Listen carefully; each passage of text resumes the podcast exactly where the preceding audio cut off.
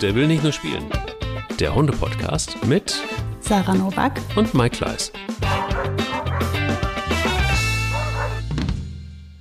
Im Arbeitsleben ist es ja total unmodern, wenn man die Frage stellen muss, wer ist eigentlich hier der Boss?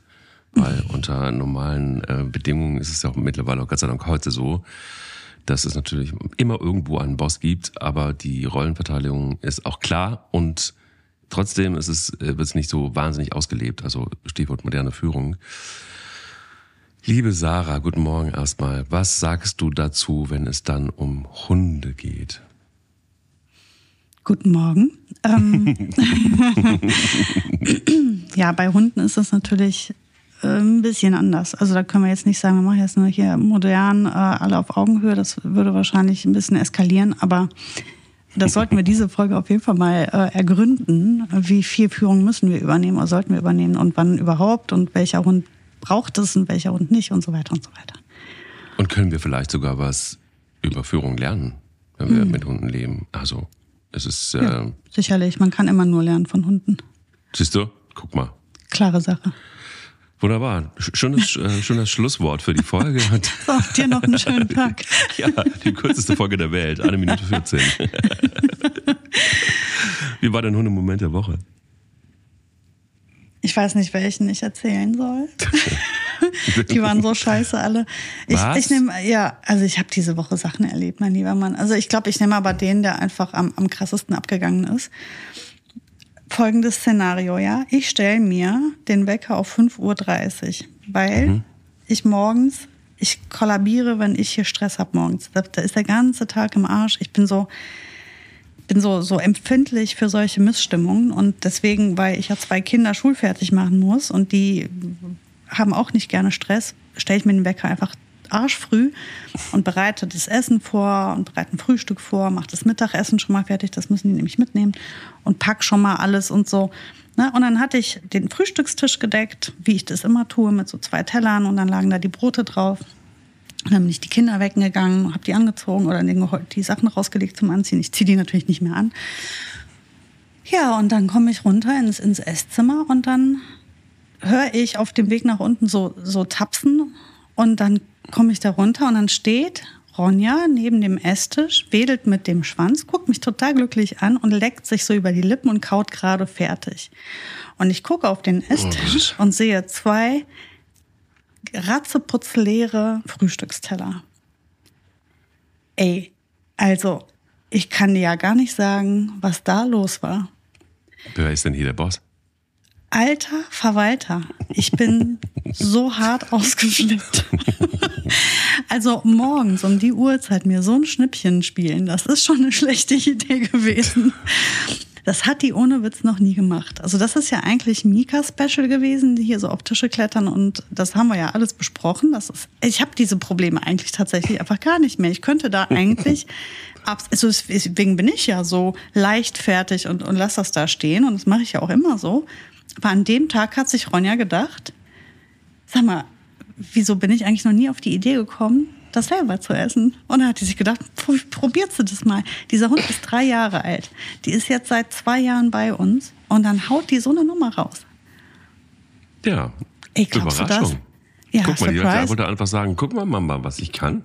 Aber ich bin mir ziemlich sicher, dass sie das auch auf jeden Fall zum letzten Mal gemacht hat, weil das war keine, ja. das war der falsche Moment. Also es gibt ja Momente, da kann ich mit so einem Mist besser umgehen, aber das war wirklich die falsche Uhrzeit. Boah, und ich habe die einfach, also ich sag dir, was ich gemacht habe. Ich bin echt direkt super laut geworden, weil die war ja noch am Schmatzen, die wusste sehr wohl, worum es geht. Ich habe ihr die leeren Teller hingehalten, habe sie angeguckt, habe gesagt, ist das dein Ernst? Nein. und dann hat, hast du gemerkt, wie sie gedacht hat, ich verschwinde mal. Dann ist die nach oben, hat die sich verkrümelt und habe gesagt, so Freund. Und dann bin ich zum Kühlschrank gegangen, habe das Püree vom Vortag rausgeholt und, den, und Boogie und Mika einen riesen fetten Löffel in abgehauen. Und als sie runterkommt, erwartungsfrei sagt, du hast ja schon gefrühstückt. Du kannst wieder gehen. Boah. Und das war, glaube ich, das war schon. Und jetzt wirst du dich fragen, kann die das kognitiv zusammenbauen oder nicht? Und ich sag dir, was ist mir egal. Das mhm. war für mich. Das war nicht für sie, es war für mich. Ich habe das in dem Moment gebraucht, ihr zu sagen, so du Arsch. Ich stelle mich jetzt hin, taue neue Brotscheiben auf, schmiere neue Brote und du guckst jetzt den anderen beim Frühstücken zu. Edge. So, das ist, was passiert ist. Und ich finde das so legitim, als Hundehalter so auch mal, auch mal so zu sagen, du? so, jetzt werde ich auch mal Assi. Ne? Du oh, hast mich gerade gelingt, ich link dich jetzt zurück, meine Liebe. So bist du also. Guck so mal, da kommt dein wahres Gesicht zum Vorschein. Richtig Assi, ne? Die ja. liebe, nette Sarah, die immer so nee, verständnisvoll ist anders. für die Tiere. Die, die kann auch mal. anders. Die kann auch anders. Nee, nee, nee. Also ich lasse mir so hart nicht auf der Nase rumtanzen. Und ich kann dir sagen, die können echt viel mit mir machen, aber da vorbei. Vor allem, weil ohne Witz dadurch, das ist jetzt kein Scherz, haben wir ohne Witz, sind die Kinder fast zu spät zur Schule gekommen. Weil ich musste halt einfach, ich habe diese verlorenen 10, 15 Minuten, ja, die sind ja dann weg. Und das ist halt das Drama. Morgens ist alles minütlich getaktet und deswegen war ich auch so unfassbar sauer, weil ich wusste, das haut mir jetzt an anderer Stelle richtig rein. Oh und ich kann die ja nicht ohne Frühstück in die Schule schicken. Ne? Nee, geht nicht. Aber es ist, ich kann das verstehen. Also ich kenne, ich habe solche Situationen Gott sei Dank nicht oft gehabt, aber wenn ich sie gehabt habe, dann bin ich auch assi geworden. Allerdings ähm, ist dann auch wirklich, dass ich laut werde, was ich ungefähr nie werde aber äh, dann wirklich einen Schreier loslasse, so dass alle Hunde äh, wirklich freiwillig in die letzte Ecke, wenn du das so selten mhm. machst, dann ist das natürlich für die auch total, was, was hat es, was will es von mir? Ähm, äh, das, das schaffe ich einfach nicht. Also solche Situationen. Ja, aber guck mal, es ist ja eine authentische Emotion. Ich meine, wir dürfen das auch. Wir dürfen, wir müssen nicht Klar. immer kontrolliert sein. Nein. Was wir nicht dürfen, ist gewalttätig werden, irgendwie körperlich genau. die irgendwie verhauen oder sonst was für ein Scheiß. Aber Weißt du, wenn die mich, wenn ich mal richtig sauer bin, dann darf ich das auch sein. Die dürfen ja auch sauer sein. Und die dürfen sich auch mal ärgern. Sind und ich darf mich auch. mal ärgern. Mhm. Und ähm, ich finde das total legitim. Ich habe auch nicht irgendwie ein, ein, Fass von einer halben Stunde aufgemacht, was über, total maßlos war. Ich habe die einfach einmal so richtig angeranzt. Laut werden kann ich bei der nicht, weil das wäre noch schlimmer als schlagen. Also richtig anbrüllen kann ich die halt nicht. Das ist für die, ich glaube, die wird sich einpissen. Also das wäre too much. Das weiß ich dann in so einer Situation schon auch. Aber die, allein meine Stimmung macht die schon fertig genug. Da brauche ich jetzt nicht noch quasi schreien. Das ist klar, dass das für sie ausreichend ist, wenn ich nur einfach richtig wütend werde. Und die, wir haben ja eine massive Stimmungsübertragung zwischen Mensch und Hund. Die weiß das dann. Da brauche ich die schon echt nicht mehr anschreien. Ja, und wie gesagt, also ich habe in der Situation nur gesagt, ver verkrümel dich jetzt, ne? Ab mit dir. dann ist die weg und dann habe ich gesagt, so, und jetzt frühstücken die anderen auch. So, das ist jetzt davon. Nee, für dich gibt's nichts mehr. Du hattest ja schon zwei Brote mit Käse, ne? Ab. so. Und ähm, ja, aber das war schon. Also da habe ich den ganzen Tag von gehabt und dann war hatten wir, ich glaube, so eine halbe Stunde später, dann stand sie da so wirklich weit weg von mir und hat gedacht, boah, ob ich jetzt schon wieder dahin kann. Das hast du halt richtig gesehen, wie die gegrübelt hat und sich wirklich nicht an mich rangetraut. Dann habe ich die halt gerufen und haben uns vertragen. Das ist mir halt so wichtig, weil ich will nicht, dass die im luftleeren Raum steht. Die hat die die ganze Zeit so einen Stress.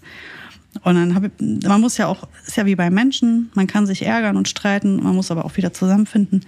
Ja. Und du hast ja Hunde, denen ist das kackegal. So wie zum Beispiel die Troja, mit der hatte ich einmal im Wald Streit. Also ich habe noch nie einen Hund erlebt, den das so wenig gejuckt hat. Ne? Also die juckt das einfach zero, null, niente. Da also weiß ich, also wirklich Nanobeschichtung der Hund. Ähm, und dann hast du Ronja, die das 1000-prozentige Gegenteil davon ist. Da brauchst du ja nur einmal krumm gucken und das ist für die eine enorme Belastung. Und dann musst du natürlich dann auch situativ das richtige Maß finden. Das ist, glaube ich, das, was am meisten herausfordernd ist. Ich finde es aber völlig in Ordnung, sich auch mal richtig zu ärgern. Absolut. Also wenn ich bin nicht bei dir. Und wie gesagt, mal, es, gibt es, ähm, ja, es muss schon sehr viel passieren, dass man mich aus der Reserve lockt. Das ist mhm. also so, dass ich laut werde. Normalerweise ähm, Richtig doof wird's dann, wenn ich ganz still werde eigentlich. aber, ähm, aber, aber das ist ähm, äh, nicht so oft passiert, muss man sagen. Ja, aber ich kann es nachvollziehen. Ich kann es sehr gut nachvollziehen. Definitiv. Ja, ähm, Und bei dir? Bei mir. Bitte sag auch. mir, du hast nicht so ein Beef gehabt? ja, ich hatte, ne, es geht. Also, ähm, ich komme jetzt so in den Bereich, wo nach wie vor es ja ein Thema ist, weil man kleine Kinder hat, wie die mit, mit Hunden, um, Hunden umgehen. Ist ja ähm, ein Prozess, der gelernt werden will, wie viele andere eben auch. Und es gab eine Szene, da habe ich gedacht so, ah, guck mal, das ist immer gut, es ist wirklich immer, immer, immer gut, äh, genau im Auge zu behalten, wie Kinder mit Hunden umgehen und wie sie sich ihnen gegenüber verhalten. Und zwar keine Sekunde aus den Augen lassen. einfach weil man glaubt, das ist schon alles in Ordnung. Und es ist auch geklärt irgendwie das Verhältnis untereinander. Ist es nämlich nicht. Ähm, hier kommt das Beispiel. Ich habe ähm, auf der Couch gesessen und äh, unsere Tochter spielte so ein bisschen und ich habe dann ähm, gesehen, dass sie zu dem Schaukelstuhl geht, wo Bella immer drauf liegt. Das ist ja Bellas Platz. Den findet sie super. Vor allem, wenn man drauf springt, dann schaukelt er noch so ein bisschen. Und er ging so hin und Bella wollte das nicht. Ich merkte das schon irgendwie an der Körperhaltung. Und dann. Also äh, saß sie da gerade drauf, die Bella? Ja, genau, ja, okay. die saß da drauf. Und ich habe dann auch gesagt, so pass auf, sei vorsichtig und und sie war zu forsch. Und dann sah ich, wie die kleine Bella die Nase kräuselte. Das ist natürlich ein Zeichen, das ich deuten kann, das unsere Tochter noch nicht deuten kann. Und das lag daran, dass sie einfach so geklopft hat, auf sie drauf geklopft hat. Also vorsichtig, aber geklopft. Und das wollte sie nicht. Also der Hund. Mhm. Und dann habe ich dann zwei, dreimal gesagt, pass auf, du musst Ei machen und du weißt, wie das geht. Und wenn du das jetzt nicht kannst oder wenn das nicht funktioniert, dann kannst du sie, kannst du Bella nicht mehr streicheln. Und das war dann so, dass sie auch nicht aufhörte damit und dann konnte sie auch Bella nicht mehr streicheln. Das heißt, sie wurde weggenommen, wurde woanders mhm. hingesetzt, dann probierte sie das nochmal, dann wurde sie wieder woanders hingesetzt. So, dann ging also diese Konsequenz, nein, unter diesen Umständen kannst du mit dem Hund nicht sein. Oh, du hast das so geil gemacht, Mike. Wenn das alle Eltern so machen würden, hätten wir keine Probleme. Das ist so, ja, ohne Witz, den Hund gelesen, respektiert, das Kind geregelt, der Hund sieht, ich muss gar nicht selbst eingreifen, hier wird Verantwortung übernommen, ich muss selber nichts tun. Es ist kein Schnappen nötig, es ist kein Beißen nötig, ähm, man hat meine Mimik vernünftig gedeutet. Also wenn alle Eltern so handeln würden, gäbe es keine oder nahezu deutlich weniger auf jeden Fall Beißvorfälle, als wir sie haben. Mhm. Danke dafür. Ja, also es äh, war aber krass. Also ich fand, fand ähm, also ich fand es erstens gut, dass, dass Bella eben dieses Zeichen gesetzt hat und auch vorher gewarnt hat, so, ne? Ähm, aber ich fand auch krass, dass Bella, die normalerweise ähm, wirklich ein Kopf und ein Arsch ist äh, mit unserer Tochter und man, man sich auch Spielzeuge hin und her, hast du es gesehen, ne? Mhm. Per Video und, oder auch Knochen hin und her. Äh, beide dürfen mal nagen. ähm, und, ähm, und, und dann aber eben genau diese, und du denkst eigentlich, du wiegst dich in Sicherheit.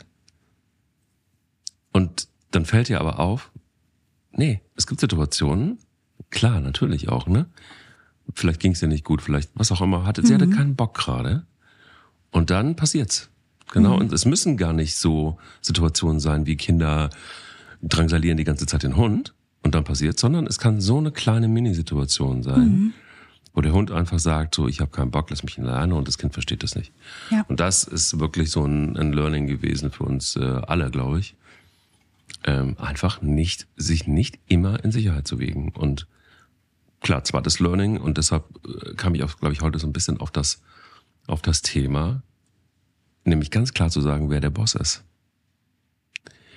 Und zwar für alle Beteiligten wiederum auch. Genau, ja, genau. Ähm, und das meine ich gar nicht mal doof oder oldschool, sondern man kann es Kindern ja auch erklären, dass es nicht geht und warum es nicht geht. Und was, aber dass es auch eben eine Konsequenz hat. Und äh, genauso wie du gesagt hast, eben einfach auch dem, dem Hund klar zu machen, ich regel das hier. Du musst es nicht regeln. Und ähm, manchmal denke ich mir so, hoffentlich kommen auch noch so zwei, drei Situationen, dass, dass ich das festigen kann. Ja, und dass, dass Carlotta lernen kann, auch genau. ne, den Hund genau. zu lesen, selber zu gucken, ach guck, ähm, sie zeigt jetzt Meideverhalten, sie möchte nicht oder sie wendet sich von mir ab, ähm, das ist nicht der Zeitpunkt, wo ich hingehe. Das sind ja alles Dinge, die die Kinder auch üben und lernen müssen. Wir sind ja hier in einer, in einer Art fremden Kommunikation. Das ist ja für alle Seiten total kompliziert. Ja. Und ich finde, das Schlüsselwort bei dieser Sache ist Verantwortung. Also mhm. klar, wir haben jetzt gesagt, wer ist hier der Boss, aber eigentlich könnten wir auch sagen, wer übernimmt die Verantwortung? Und das sind wir.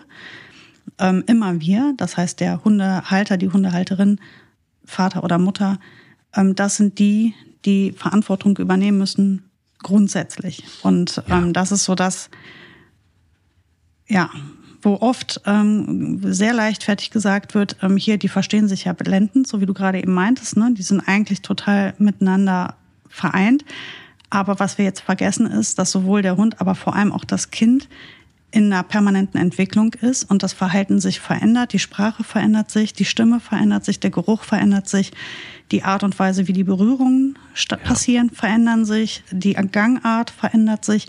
Das heißt, logischerweise wird sich auch das Verhältnis verändern. In aller Regel ja verfestigen und verbessern, aber auch nur, wenn die Eltern immer ein Auge drauf haben und die Verantwortung übernehmen. Ja. Weil genau die Situation, die ihr da hattet, ist genau die Situation, die es braucht, um ein wirklich gutes Verhältnis zwischen dem Kind und dem Hund aufzubauen. Weil der, das, der Hund lernt, von diesem Kind geht für mich keine Bedrohung aus. Ja. Und das Kind lernt den Hund lesen.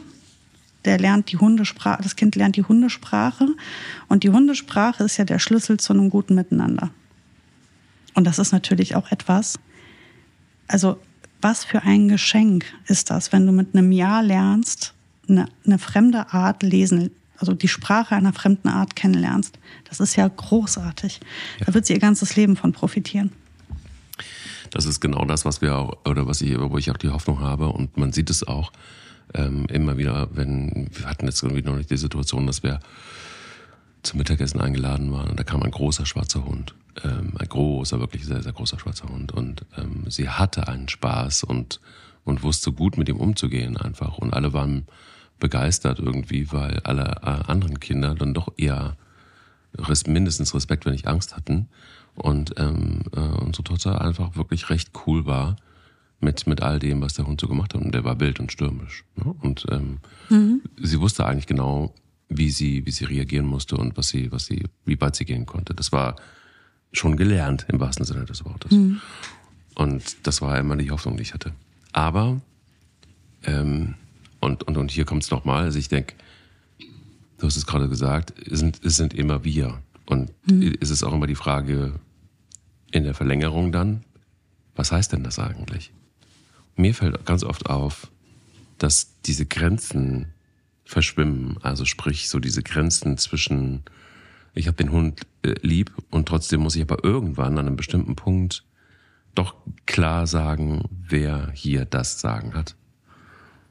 Und ich finde, das ist manchmal sehr schwierig, weil man, weil wir natürlich alle hoffentlich unsere Hunde lieben, aber ähm, wo ist da die Grenze? Und manchmal ist es ja leider dann auch so, dass der Hund die Verantwortung übernimmt. Ne, es ist dann eben nicht unbedingt so, dass er das Gefühl hat, dass er der Boss ist, sondern er hat ja vielmehr das Gefühl, ich muss Verantwortung übernehmen, weil der andere, nämlich der Mensch, es nicht tut.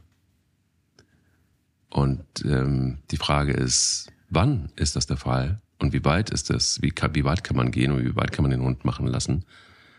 Schwierige Frage, finde ich. Aber eine Frage, die, die immer wieder aufs Tableau kommt. Und ich glaube, jeder, der andere Hunde und Besitzer trifft regelmäßig, dem wird wahrscheinlich das eine oder andere sogar auffallen, oder? Absolut, total. Und mir wäre so wichtig, dass die Menschen ähm, sich nicht so schwer damit tun, Grenzen zu setzen oder Verantwortung zu übernehmen und ein schlechtes Gewissen zu haben, weil ich glaube, daran scheitert das oft, dass ähm, also du liebst deinen Hund ja nicht weniger, nur weil du ihm eine Grenze setzt. Du liebst deinen Hund ja nicht weniger, weil du jetzt Führung übernimmst, ja. sondern du bist ja in einem ganz engen Kontakt zu deinem Hund und du machst ein, eine Beziehungsarbeit in dem Moment, wo du mit deinem Hund arbeitest. Und ähm, eine Grenze zu setzen ist Arbeit, ähm, sich zu behaupten ist Arbeit und das ist, das ist Beziehungsarbeit. Und Beziehungsarbeit heißt ja, sich zu lieben. Und das ist ja, was wir als Eltern mit unseren Kindern ja auch tun. Und welches Verhältnis ist liebevoller als das? Ähm, und hier sind wir ja eigentlich den ganzen lieben langen Tag nichts anderes als, als Verantwortung am Übernehmen und Grenzen setzen, erklären und sagen, bis wohin kann man gehen und wo, wann kann man die Leine mal locker lassen, wann gibst du Freiheiten, wann lässt du auch mal Fehler zu. Ähm, und mit derselben Großzügigkeit kannst du das ja auch bei Hunden machen. Ich finde das völlig bescheuert, wenn Leute irgendwie immer alles ähm, kommentieren müssen, was ein Hund macht. Ne? Also jeder, jeder, jeder Wimpernschlag wird irgendwie kommentiert. Also ich weiß nicht, ob du diese Leute kennst. Ich kenne die sehr, sehr viel, gerade wenn ich auf ähm, so Seminaren bin, wo sich Hundetrainer und Hundehalter auch gern mal vermischen, also auf Fortbildung. Dann hast du ja oft ähm, Hundehalter, die kommen als Probanden und dann hast du die Hundetrainer, die da wild diskutieren und ähm, überlegen, wie man was macht. Und ganz häufig beobachte ich halt, dass Menschen, ob das jetzt ein Hundetrainer oder ein Hundehalter ist, sei mal dahingestellt, aber die stehen dann eigentlich den ganzen Tag da und, und analysieren und philosophieren ja. über das Tier und, und hauen dem einen Kommentar nach dem anderen drauf. Mhm. Dann hat der Hund da hingeguckt, dann, äh, guckst du da mal nicht hin? Oder der Hund macht mal einmal, kriegt der, wird die Lippe dick, ne, weil da ein anderer vorbeiläuft und der ist jetzt halt vielleicht auch tatsächlich schon ähm, in einem Bereich, wo er sagt, er hat, hat jetzt einen Raum, da hat er jetzt vier Stunden gelegen auf dieser Decke und der will jetzt gar nicht mehr, dass da ein anderer an seine Decke kommt, ist ja ein völlig natürliches Verhalten auch. Kennt ja den anderen Hund nicht. Jetzt macht er die Lippe dick, paf, hat er eine kleben. Ähm, mhm. Das sind ja so Sachen, da finde ich nicht, dass man das jetzt zählt zur Verantwortung übernehmen oder ähm, ähm, Grenzen setzen. Da finde ich, hast du irgendwie das Ziel ein bisschen verfehlt. Ähm, man muss ja auch ein bisschen laufen lassen. Also man muss halt gucken, wie weit kann ich was laufen lassen, wann wird's kritisch, ähm, in welchem Stadium unserer Erziehung stehen wir gerade, ähm, kann ich meinen Hund gut einschätzen. Da sind ja super viele Parameter notwendig, um zu wissen, wann muss ich einschreiten und wann nicht aber ähm, lass das Tier schon auch zwischendurch nochmal atmen, ja, und nochmal ein bisschen das eine oder andere auch mal für sich entscheiden, ja. Und wenn ich gerade auf einer Decke liege seit vier Stunden und ich habe mich die ganze Zeit perfekt verhalten und benommen und habe hier gepennt und jetzt kommt ein anderer vorbei und ich gucke den mal ein bisschen, ich sag mal feindselig an, dann wird mir das ja wohl noch zustehen, dem zu, damit auch zu kommunizieren, zu sagen, brauchst hier nicht hinkommen, ist meine Decke und ich werde die nicht mit dir teilen. Ist doch, also hat ja nichts gemacht, der Hund. Also, und das so Beispiele kenne ich sehr, sehr gut. Ne? Und ähm, dann, wenn sie mal ein bisschen zu viel hecheln, sind sie dann schon zu nervös, dann werden sie wieder gedeckelt. Also irgendwie permanent ähm, kommentieren die Menschen jedes Verhalten negativ. Ähm, da muss ich sagen, das ist mir ein bisschen zu viel. Ähm, man muss das maßvoll machen. Genau wie bei Kindern. Ich kann meine Kinder auch nicht in Verboten ersticken und meine Hunde eben auch nicht. Ich muss halt gucken, wo ist die Priorität, welche Baustelle haben wir. Und mit jeder Baustelle geht ja auch ein großer Radius einher. Ähm, wenn ich jetzt sage, ich habe einen unsicheren Hund, dann muss ich natürlich bei allem, wo ich Sicherheit geben kann, arbeiten. Da muss ich das machen. Ähm, aber ich kann nicht alle Baustellen maximal viel ähm, im Auge behalten, weil sonst würde mein Hund irgendwann mal auch einfach nur noch zerbrechen unter meinen vielen Jobs, die ich dem da aufs Auge drücke. Und das heißt, wenn dieses Boss-Ding kommt, also hier, ich bin hier der, der, der Hundehalter oder die Hundehalterin, die hier jetzt super dominant ist und ich habe den Hund voll im Griff und ich habe die totale Kontrolle und ich übernehme hier maximal Führung und deswegen atmet der Hund einfach auch schon fast nicht mehr, weil er sich das auch schon nicht mehr traut, dann glaube ich, bin ich übers Ziel hinausgeschossen. Ähm, es gibt ja, man muss ja schon ein bisschen gucken, was ist wirklich notwendig und wann mache ich vielleicht schon keine Beziehungsarbeit mehr, sondern wann bin ich einfach nur noch arschdominant. Da muss man aufpassen, weil das oft missverstanden wird und ich habe oft das Gefühl, dass Leute meinen, sie müssten unfassbar streng zu den Hunden sein oder unglaublich auch so grob mit denen reden oder diese Leine immer so grob nutzen, um dann so dem Umfeld zu suggerieren, ich habe hier die, ich habe das hier voll im Griff und ich arbeite da ganz hart dran. Das ist das aber für mich nicht. Das ist genau der Punkt. Also ich habe auch so oft auf Hundespaziergängen gedacht, so, oh Mann, warum lässt du den Hund nicht einfach mal auch laufen? Also wenn du ihn schon von der Leine ab hast, dann gib ihm doch einfach auch jetzt den Raum. Da wurden Hunde, also ich kenne so zwei, drei Beispiele, einfach wirklich die ganze Zeit zugetextet, mach dies nicht, mach das nicht, du bist jetzt viel zu weit weg, komm wieder zurück. Wo ich dachte, so wenn ich Hund wäre, ich würde einfach die Beine in die Hand nehmen und laufen. Ähm, äh, ich würde einfach gar nicht mehr hören. Also diese, diese ständige Besendung äh, des Hundes hat ja nichts damit zu tun, dass ich souverän bin. Und ich glaube, das ist ja so ein bisschen der Punkt. Was erwartet ein Hund von uns? Er erwartet erstmal, dass wir Verantwortung übernehmen, dass wir vor allen Dingen sehr souverän sind. Das ist für mich das A und O. Und Souveränität funktioniert ja nicht über, über Lautstärke oder äh, über, so wie du das jetzt gerade eben auch formuliert hast, das ganze Zeit bossy zu sein und äh, meine, äh, meine, meine Macht zu demonstrieren, sondern ähm, das bedeutet ja letztendlich einfach auch nur, in Anführungsstrichen, Leitplanken zu setzen. Und ich glaube, diese Souveränität ist etwas, was auch schwierig ist. Also ich kann es total nachvollziehen, je, je nach Hund, wo der herkommt, dass man eben einfach auch manchmal die Souveränität gar nicht hat, weil man auch gar nicht weiß, wie man, wie man damit umgehen soll mit, mit so einem Hund. Manchmal. Also, natürlich ist das lobenswert oder strebenswert, wenn, wenn Hunde, ne, wirst du nicht anders sehen, aus dem Tierschutz äh, kommen und wenn man, wenn man ihnen ein Zuhause gibt. Aber ich finde zum Beispiel auch, dass das vor allen Dingen eins voraussetzt, auch Souveränität weil die alle ihre Geschichte haben, mehr oder weniger, weil die ihre Issues haben, mehr oder weniger. Und wenn du dann nicht souverän bist, dann passieren manchmal eben Situationen, die man nicht unbedingt haben will. Und aber das muss noch nicht mal ein Hund aus dem Tierschutz sein. Ich habe ja, mein Lieblingsbeispiel ist da immer diese, diese etwas ältere Frau, die ich oft beim Spazieren treffe mit so einem großen Basoi, also mit einem russischen Windhund. Und die sehen beide sehr ähnlich aus. Sie ist genauso ausgemergelt wie der Windhund. Und ähm, Du siehst wirklich jeden Knochen bei ihr. Das ist ganz krass. Und unter diesem luftigen, lockeren Fell von diesem ist, da ist ja auch nichts anderes als Rippen eigentlich. Ne?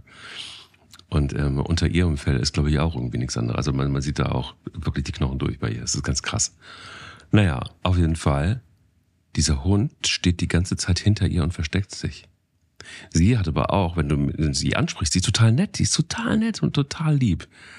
Aber sie ist eine ganz vorsichtige, zarte Frau. Das heißt also, sie, sie ist ganz, sie, sie spricht ganz leise. Sie guckt auch so ein bisschen scheu. Und dieser Hund guckt auch ein bisschen scheu und versteckt sich hinter ihr. Und du siehst richtig, die Souveränität fehlt ihr, weil sie fragt auch manchmal so, ah, ich habe da mal eine Frage. Ähm, die, die kennt unseren Podcast gar nicht, aber äh, können Sie mir vielleicht sagen, wie das und das und das sein könnte? Ich weiß gar nicht, wie der Hund.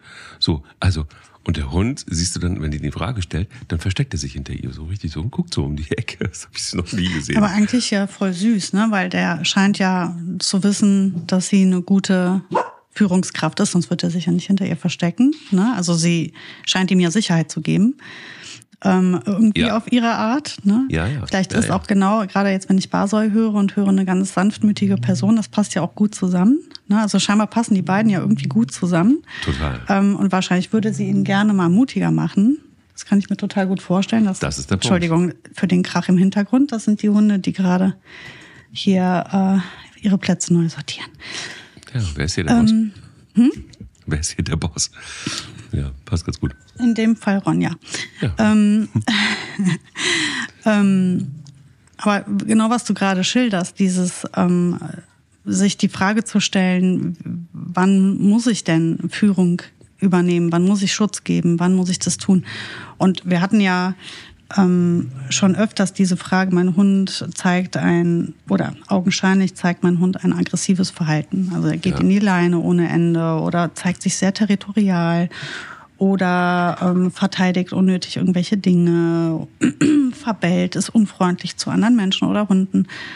All das entspringt ganz häufig aus einer Unsicherheit. Und die Unsicherheit entspringt ganz häufig aus einer mangelnden Führung. Punkt. Das ist in ganz, ganz vielen Fällen so, weil sehr oft kommst du als Hundetrainer in, in diesen, diese Situation, also der Mensch sagt, das ist mein Problem, also eins von diesen vielen, die ich gerade aufgezählt habe, dann guckst du dir das alles mal an, erzählst das, guckst dir die Situation an, siehst, dass der Hund überhaupt nicht aggressiv motiviert ist, also der hat keine, keine ernsthafte Aggression, sondern eigentlich eine Unsicherheit und will sich alles vom Leib halten und Führung übernehmen, weil kriegt der ja nicht. Dann arbeitest du das Verhältnis neu aus mit dem Menschen und das Verhalten stellt sich ein. Sieht immer aus wie eine massive Zauberei, weil das so schnell geht, war nichts anderes als Führung übernehmen. Und der mhm. Hund fühlt sich sicher. Und wenn er sich sicher fühlt, muss er ja ganz viel nicht mehr machen. Der hat ja die Aufgabe jetzt dann auch nicht mehr. Und das ja. ist so, so ähm, letztendlich, was du ja mit Bella und deiner Tochter gemacht hast. Du bist ja hingegangen, hast gesagt, pass auf, Bella, was hätte Bella jetzt als nächstes gemacht? Wärst du nicht da gewesen, hättest du gesagt, ja, nee, die haben sich am besten, bisher immer bestens verstanden. Als nächstes hättest du was gehört. Sie hätte jetzt zum Nasenkräuseln noch einen Knurren dazu oder brummt, er hätte gebrummt, dann hättest du angefangen, Zähne zu sehen, dann wäre ein Knurren dazu gekommen. Wenn das immer weitergeht, das, die Situation. An irgendeinem Punkt hättest du einen Schnapper gemacht. Im besten Fall hätte es so lange gedauert. Im besten Im Fall best, hätte besten ne? Fall, ja, ja. Ich ja. spreche jetzt mal so alle Stufen durch, die optimalerweise der Reihe nach passieren, weil sie hat ja sehr früh angefangen. Sie hat ja mit einem Kräuseln der Nase angefangen. Das ist ja schon absolute Vorstufe. Da war sie ja schon sehr reserviert. Ne, dann, wenn man jetzt die Stufen durchspielt, die möglich sind, wäre das dann quasi, ähm, dann kommen dann die Tonelemente dazu. Irgendwann mal wird dann aus dem Kräuseln ein richtiges Zähne zeigen und so weiter.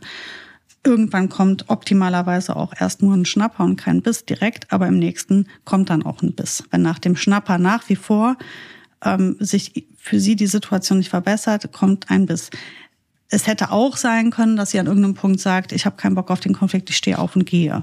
Ist auch eine Möglichkeit. Ist aber beides ist wahrscheinlich und eigentlich solltest du beides gar nicht erst so weit kommen lassen, weil genau. ähm, der Hund, egal wie du es drehst und wendest, ist in einer misslichen Lage weil der ist diesem Kind jetzt ausgesetzt, egal wie. Ne? Das Kind kann auch nichts dafür. Das Kind ist in einer, in einer genauso misslichen Lage wie der Hund, weil das Kind versteht das nicht. Das sieht einen total süßen Hund, das hat den Hund super lieb, hat den Hund bisher immer streicheln dürfen. Für das Kind geht von einem Hund erstmal nie eine Gefahr aus, weil so weit denkt ein Kind in dem Moment ja nicht. Ähm, das heißt, du hast zwei unschuldige Lebewesen und lässt die einfach aufeinander los und dann kann sowas passieren. Jetzt übernimmst du aber als Halter Führung sehr früh und sagst zu Bella, pass auf, ich hab, hab dich verstanden, das ist dir gerade unangenehm und das ist auch in Ordnung. Und jetzt erkläre ich meiner Tochter, guck mal, wie Bella sich gerade verhält. Die möchte das nicht, was du da machst. Du musst jetzt dein Verhalten ändern. Und wenn du es nicht änderst, kannst du leider keinen Kontakt machen. Also direkt noch eine Konsequenz dabei. Und ähm, das ist absolutes Übernehmen von Führung. Und zwar auf eine so saubere Art, dass sich am Ende niemand wohlfühlt, sondern beide sagen, alles klar, ich muss gerade hier gar nichts machen. Der regelt das. Und das gibt Sicherheit. Vor allem aber dem Hund gibt das Sicherheit, dass sie gar nicht in die Aktion treten muss. Diese nächsten Schritte, die ich eben aufgezählt habe, das sind ja die Schritte, die auch ganz oft übersehen werden oder noch schlimmer, abgebrochen werden. Der Hund knurrt oder zeigt Zähne und kriegt dafür eins drauf kriegt einen, also nicht nur, dass man ihm sagt, du darfst das jetzt nicht machen, sondern man sagt, du musst das noch aushalten. Ja. Und auf Kosten von wem? Vom Kind. Und weil am Ende wird irgendwann schlimmstenfalls dem Hund die Hutschnur platzen und dann gibt es den Beißvorfall. Und jetzt gucken wir uns wieder die Statistiken an.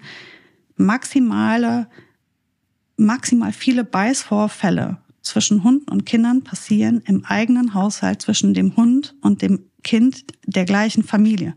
Das ist nicht das, was du nachher in der Zeitung liest, der eine Hund, der im Park alles zerfleischt hat, sondern die meisten Beißvorfälle passieren zu Hause zwischen den Kindern und den Hunden, weil genau all diese Dinge, die wir gerade besprochen haben, nicht beachtet wurden.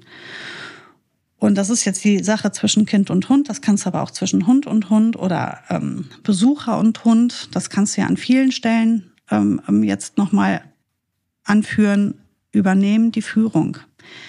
Ähm, wenn dein Besuch kommt und dein Hund in dieser Situation ähm, keine gute Stimmung hat, also verbellt, schnappt, brummt, umkreist den Besuch, macht einfach wirklich all diese Dinge, die einfach nicht cool sind. Hast du zwei Möglichkeiten. Es solltest du natürlich von deinem Hund abhängig machen, was das für, also das hängt von eurem Verhältnis und eurem ähm, Ausbildungsstand und natürlich auch von dem Charakter des Hundes ab. Entweder der kommt gar nicht mehr in diese Situation mit rein. Das heißt also, der wird an einen Platz gebracht, wo er aus der Entfernung vielleicht das alles mitbekommt, aber er darf nicht mitmachen, weil er benimmt sich nicht, also darf er nicht mitmachen. Oder aber du nimmst den mit in die Situation und hilfst ihm. Ist zum Beispiel, was ich mit Ronja mache. Ronja, alles, was von Ronja ausgeht, ist einfach total angstgetrieben dieser Hund ist ja mit jeder Faser seines Körpers unsicher. Und ihr kann ich da helfen. Also dann begleite ich sie in die Situation und umso mehr ich das tue, umso mehr verbessert sich diese Situation für uns. Immer mehr. Jeder Monat ist immer noch besser, noch besser und es wird schneller besser. Die braucht Hilfe. Das ist aber auch Übernehmen von Führung. Ich lasse sie in der Situation ja jetzt nicht alleine. Führung übernehmen heißt nicht immer streng sein oder jemanden schimpfen und bestrafen oder etwas abbrechen, sondern Führung übernehmen heißt einfach helfen. Manchmal kannst du helfen, indem du etwas abbrichst oder vielleicht auch schimpfst oder vielleicht auch auf einen Platz verweist oder abblocken oder das ist dann, ich sag mal, eine negative Konsequenz in der Situation. Ähm, Führung übernehmen kann aber auch sein, dass du sagst, nein, ich zeig dir jetzt, wie wir es machen. Oder nein, wir gehen jetzt da lang. Du, das, du fürchtest dich hier vor, aber wir machen das jetzt trotzdem. Das ist auch Führung übernehmen. Das gibt auch Sicherheit. Und am Ende ja. geht es immer darum, dem anderen zu sagen, keine Angst, ich regel das für dich.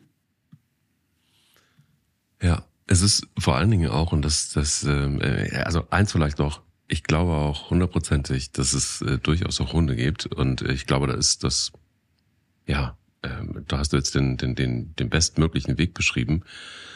Aber ähm, ich, um ehrlich zu sein, ich glaube, ich bin auch sofort eingeschritten, weil ich weiß, dass Bella, dass die, die, die Zündschnur ist relativ kurz.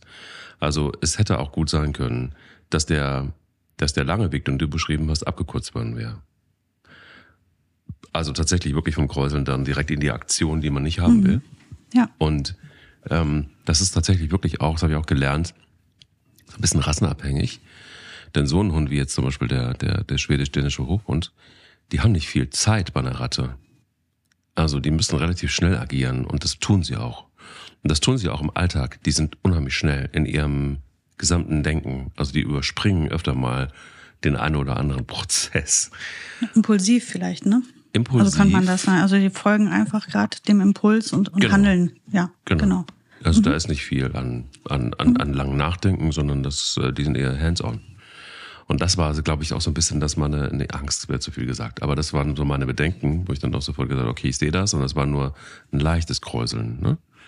Ähm, wo ich mir sehr sicher war, macht das jetzt noch 30 Sekunden weiter und dann äh, ist zumindest der Schnapper da. Ich glaube nicht, dass der Biss da gewesen wäre. Das glaube ich nicht. Aber ähm, ja, klar. Also ich meine, es sind kleine Zähne, aber es ist auch ein kleiner Mensch. Und wer möchte schon, dass die Backe gepierst ist? Das will ja kein Mensch haben. Das, der Schaden am Kind ist riesig, vor allem psychisch. Also vielleicht ist genau. das nicht die Verletzung an der Hand, die wehtut, sondern eher die Situation, die dem Kind das Herz bricht, was da passiert. Mhm. Das ist ja das ist ja unglaublich schmerzhaft emotional für das Kind. Ja. So, und jetzt ja. hast du noch eine Sache, da ist es jetzt einmal passiert, es ist also auch etwas, was der Hund jetzt im Repertoire hat. Ja. Und du wirst Richtig. dem Hund nie wieder vertrauen in dieser Situation. Ähm, und was du gerade geschildert hast, ist absolut richtig. Jeder Hund hat eine eigene Strecke, die er geht bis zu der Aktion. Ne? Also ähm, teilweise rasseabhängig vielleicht, aber oft auch einfach typabhängig. Ne? Also die Frieda, die, die hat das war ein Blick. Das war einfach nur ein Blick und danach wurde geschnappt. Und bei der ähm, kein Luftschnapper. Das heißt, da bin ich noch nicht mal, ich habe nicht mal auf, darauf gewartet, dass da irgendeine, ich habe es einfach grundsätzlich verboten. Diesen Kontakt, den hat es einfach so in der Form gar nicht geben können. Es war immer sehr, sehr kontrolliert, weil ich wusste, die macht kurzen Prozess, die denkt gar nicht groß nach, die handelt direkt. Ja. Wenn ich jetzt an Mika denke, Mika ist, also es gibt wahrscheinlich auf diesem Planeten keinen Hund, an dem ein Kind besser üben könnte, ähm, mit einem Hund umzugehen als Mika. Also ich weiß, wie oft ich diesen Hund schon gelobt habe, aber ich muss es nochmal machen. Ähm, die würde die Situation verlassen. Die würde das, die würde knurren, körpersprachlich zeigen, ich will das nicht und würde dann gehen. Das heißt, du hättest als Eltern ist eine sehr schöne Möglichkeit, dem Kind zu zeigen, pass auf, guck, was du gemacht hast, ist nicht richtig, du hörst jetzt auf und auch am besten noch bevor Mika gehen muss.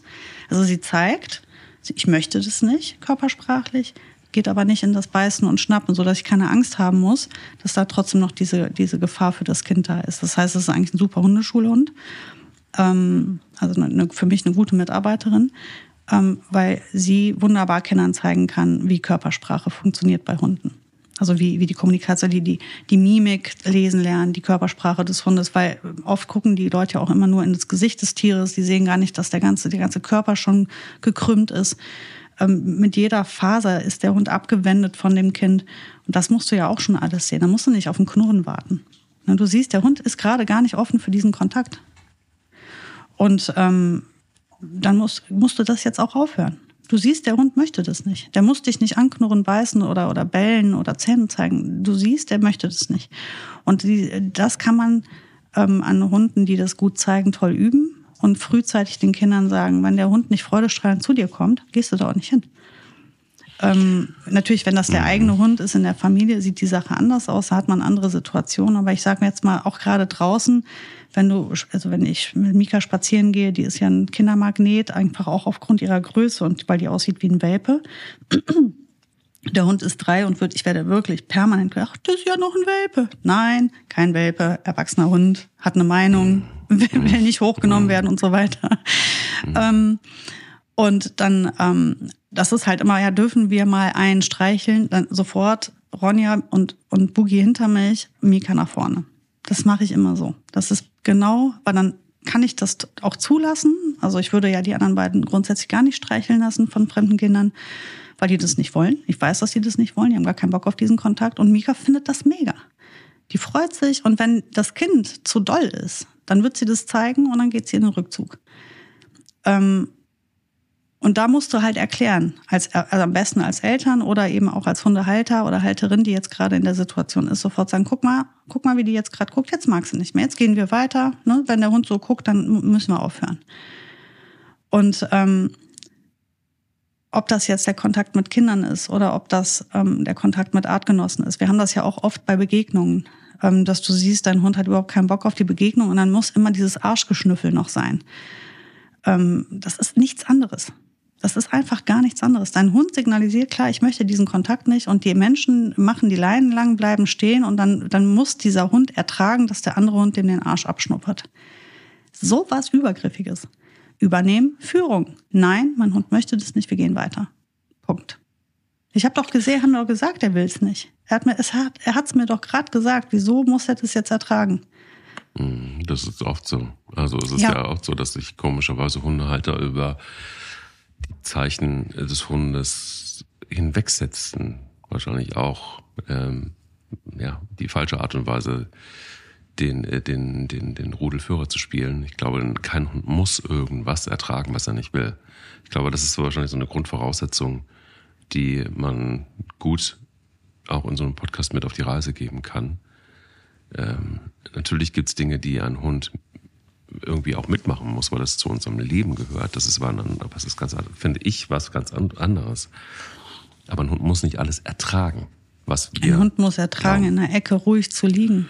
Dass es das mal nicht um können. ihn geht. Das ist aber, ja, ja. Der muss ertragen, dass wir was essen, wo er nicht mitessen darf. Er muss ertragen, dass jemand in unser Haus kommt und uns besucht und er ihn nicht von diesem Haus fernhalten kann. Das sind alles Sachen, die muss ein Hund ertragen. Man muss nicht ertragen, äh, dass man ihm quasi ähm, den, sich an, abschnuppern lässt, der muss sich nicht streicheln lassen. Das alles muss ein Hund eigentlich nicht. Ich finde, das sind so Sachen, da überschreiten wir Grenzen. Das ist ja, wir sind ja nicht im Streichelzoo. Ne? Und ähm, wir sind auch mhm. unseren Mitmenschen nichts schuldig. Und wir sind auch den Hunden unserer Mitmenschen nichts schuldig.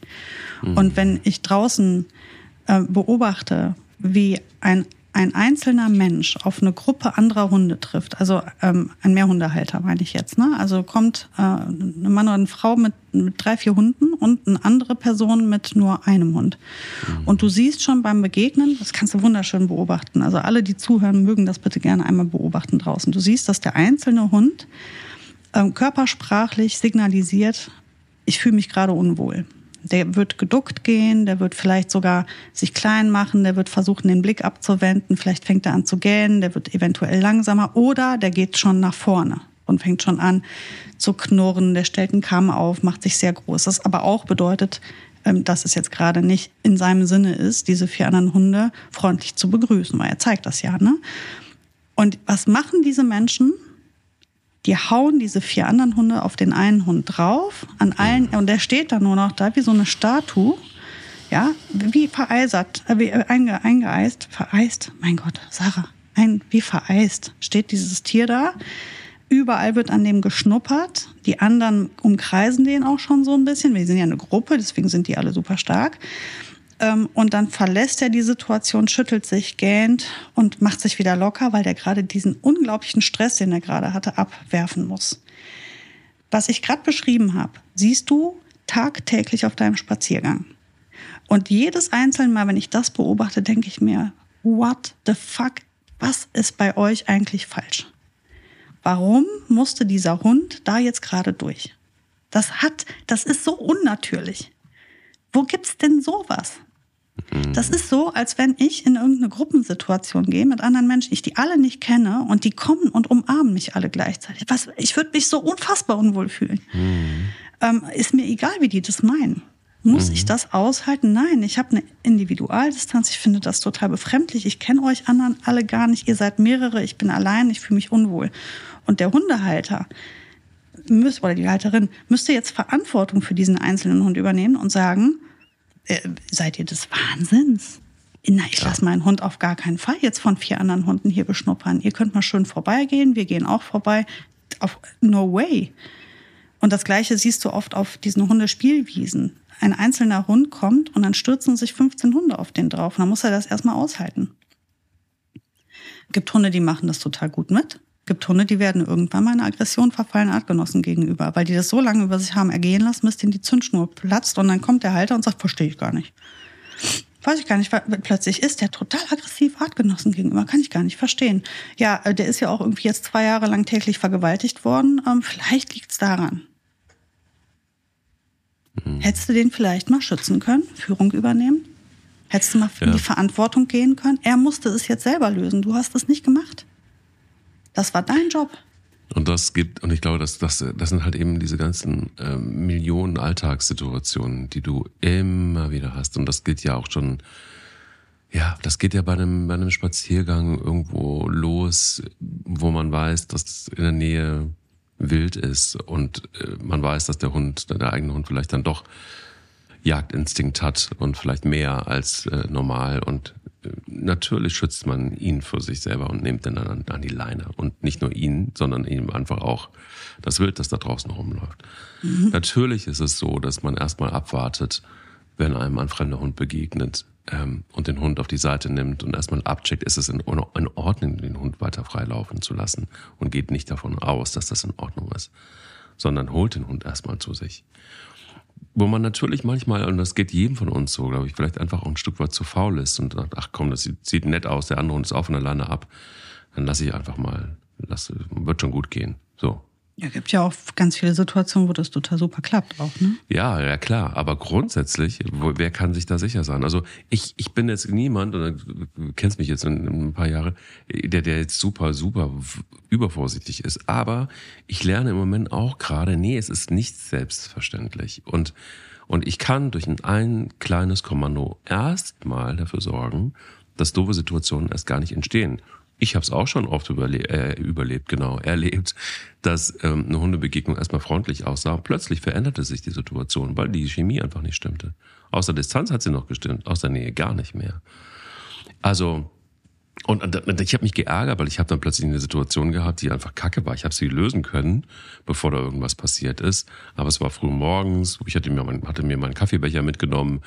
Ähm, es war eigentlich ruhig und friedlich und es beginnt schon gleich mit Stress für alle mhm. Beteiligten eigentlich total unnötig. Und äh, ja, und das ist auch immer wieder der Punkt. Ich stelle immer wieder fest, und das ist jetzt irgendwie auch keine neue Erkenntnis, aber ein Hund ist einfach schlicht und ergreifend echt Arbeit, wenn man es ernst nimmt.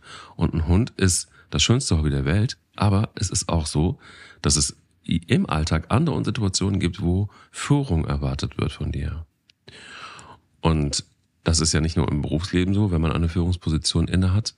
Und man kann sich ja auch einiges aus diesem, aus diesem Konstrukt Hund, Mensch, Mensch, Hund lernen. Aber es ist schon auch so, dass mir so oft jetzt gerade eben in dieser neuen Situation mit Kind bewusst wird, wie oft du Führung übernehmen musst und Verantwortung übernehmen musst. Und wenn du, je nachdem, wo du unterwegs bist mit dem Hund, noch mal mehr. Wenn du nicht gerade in deinem gewohnten Terrain, in deiner gewohnten Umgebung bist. Wir haben das letzte Mal über Stadthunde gesprochen auch. Ähm, also, wo wir auch ähm, viele Reaktionen auch bekommen haben. Ähm, auch, auch tolle Reaktionen streckenweise. Ähm, aber ändert sich das Setting, mehr Verantwortung. Und das ist etwas, was ich, äh, was mir immer wieder sehr bewusst wird. Ich würde gerne noch eine Sache ergänzen, weil du eben sagtest, dass das Arbeit ist. Womit du natürlich recht hast, das ist Arbeit. Man muss halt in die Verantwortung gehen, man muss genau hingucken, man muss in, vielleicht auch in, in, manchen Situationen, wo man gerne einfach total entspannt durchspaziert wäre, jetzt sich die Arbeit machen, Hund anleihen, Regeln, bla bla bla. Mhm.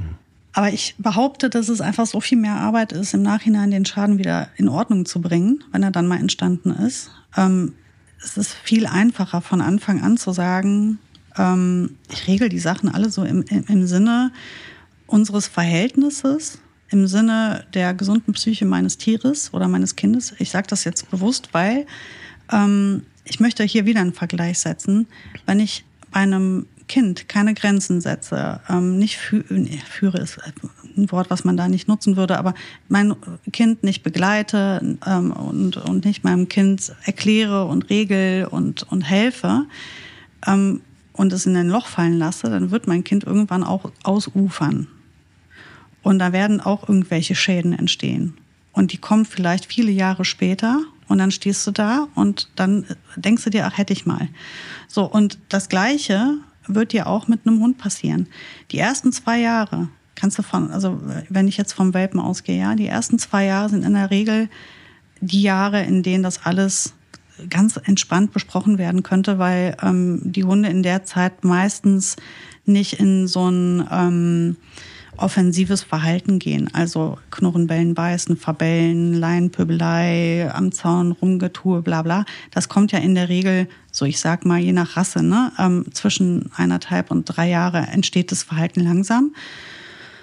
Und in diesen ersten eineinhalb bis zwei Jahren hätte ich das alles so toll vorbereiten können, dass wir diese Baustellen einfach nie bekommen hätten. Und das ist ja auch das, was du oft hörst. Ja, haben wir nie gehabt. Ja, vielleicht hast du ja auch einfach von Anfang an alles toll geregelt und deswegen hast du es nicht. Vielleicht ist es kein Wunder, sondern einfach nur ein guter Job gewesen, den du gemacht hast. Keine Zauberei. Und du hast nicht einen schlechten Hund, nur weil es bei dir jetzt so ist, sondern äh, und bei dem anderen nicht, sondern der andere hat es halt anders gemacht. Ne? Und jetzt kann, musst du es halt ausbaden, weil du hast deinen Hund einfach ins Elend rennen lassen. Und das hast du nicht gemacht, weil du ein böser Mensch bist, sondern weil du es nicht besser wusstest. Ist ja gar nicht ja. schlimm. Nur änder das dann jetzt übernehmen jetzt Führung, zeig deinem Hund, dass du eine souveräne Person bist, die, die für ihn einsteht, ähm, die ihm zeigt, wo es lang geht, die ihm zeigt, wo es nicht lang geht, die ihm zeigt, wann muss er in die Aktion treten, wann tust du es, wann darf er selber entscheiden, wann soll er das lieber bitte nicht machen. Ähm, mach mal Beziehungsarbeit mit deinem Hund und, und sei verbindlich. Und dann wirst du, wirst du sehen, wie dein Hund sich da entspannen kann drin und sagt, ach, herrlich. Und bei Hunden, bei denen der Schaden tief sitzt oder schon von langer Hand oder gerade jetzt bei Hunden, die vielleicht älter sind, wenn sie aus dem Tierschutz kommen und da schon ihre, ihre Päckchen zu tragen haben, ist das oft ein zäher Kampf und oft auch einfach sowas, wo du so ganz, ganz, ganz kleine Verbesserungen immer nur siehst und dann musst du echt am Ball bleiben, weil das kommt irgendwann. Ähm, wie ich eben meinte mit Ronja, ich habe, ah, das ist so, also das ist so ein zähes Kaugummi dieses Problem, was sie hat oder diese Probleme, die sie hat. Aber wenn ich, ich muss immer wieder sagen, oh, ich gucke jetzt mal noch mal ein halbes Jahr zurück, wie war das da? Oh Gott, das war ja viel schlimmer als jetzt. Aber wenn ich nur nach gestern oder nach letzter Woche gucken würde, würde ich keine Entwicklung sehen. Ich muss echt große, große Steps nach hinten machen, um immer wieder mir zu vergewissern, doch, doch, wir entwickeln uns weiter, es wird besser, es wird immer besser, weil sonst irgendwann geht dir die Puste aus wenn du das Gefühl hast, du kommst nicht voran, aber eigentlich kommst du voran, nur halt eben in sehr kleinen Schritten. Und man muss auch da sagen, manche Hunde lernen sehr schnell oder können sehr schnell sich in eine neue Situation fügen. Bei anderen Hunden sitzen Schäden teilweise so tief, da dauert das eben einfach länger, aber es ist auf jeden Fall immer die Arbeit wert. Arbeit in Anführungsstrichen, das ist Beziehung und das gehört dazu.